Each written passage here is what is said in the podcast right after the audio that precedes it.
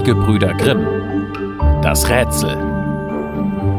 Es war einmal ein Königssohn, der hatte Lust, in der Welt umherzureisen und nahm niemand anderen mit als einen treuen Diener. Eines Tages geriet er in einen großen Wald, und als der Abend kam, konnte er keine Herberge finden, und er wusste nicht, wo er in der Nacht schlafen sollte.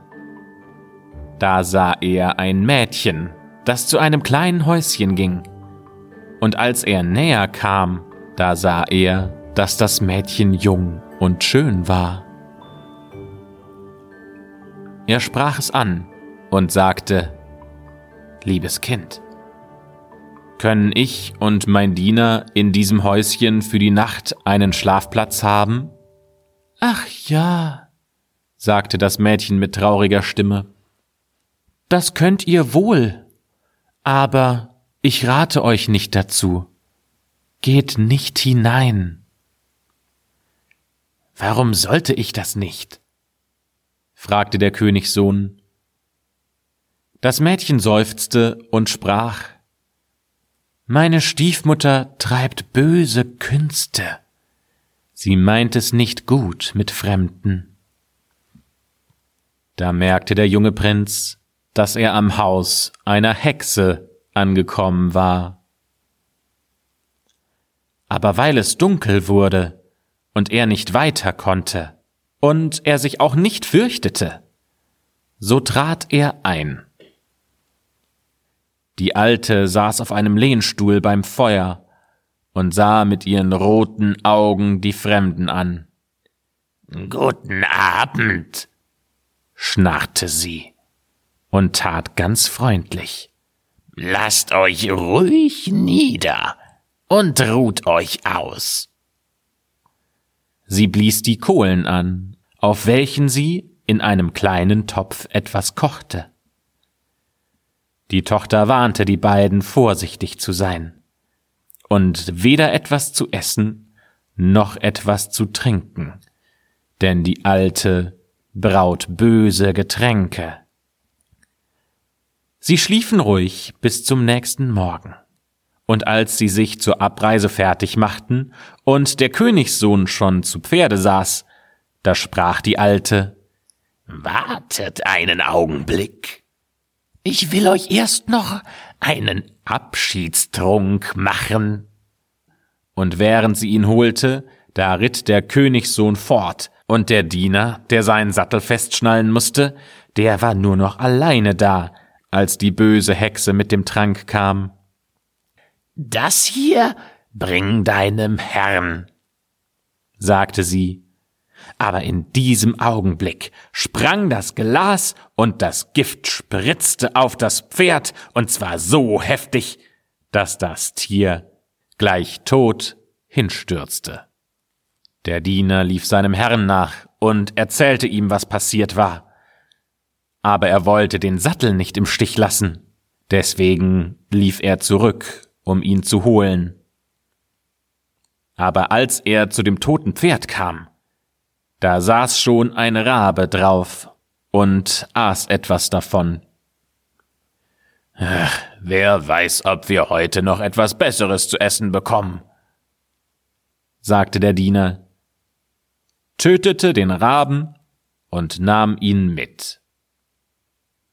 Nun zogen sie im Wald den ganzen Tag weiter, aber sie konnten nicht herauskommen. Bei Anbruch der Nacht fanden sie endlich ein Wirtshaus und gingen hinein.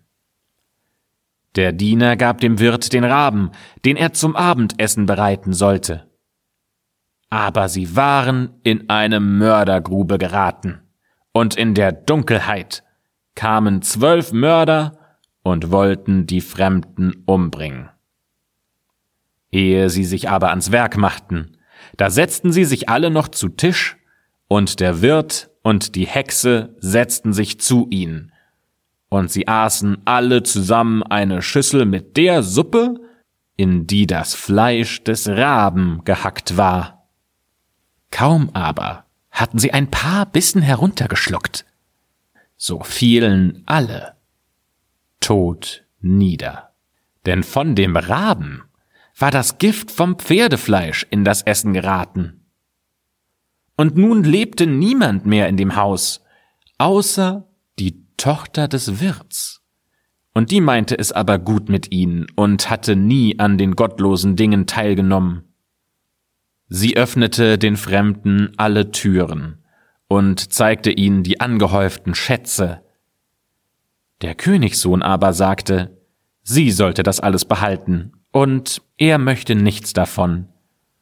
Und so ritt er weiter. Nachdem sie lange herumgezogen waren, kamen sie in eine Stadt, worin eine schöne, aber übermütige Königstochter lebte. Die hatte nämlich bekannt machen lassen, dass wer ihr ein Rätsel vorlegt, das sie nicht erraten kann, der solle ihr Gemahl werden. Aber wenn sie es errät, so müsse er sich den Kopf abschlagen lassen.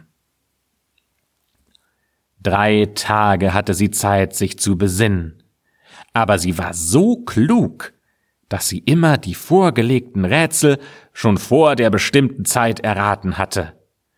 Und so waren schon neun Männer ums Leben gekommen. Als der Königssohn ankam und von ihrer großen Schönheit geblendet war, wollte auch er sein Leben aufs Spiel setzen. Da trat er vor sie und gab ihr das Rätsel. Was ist das?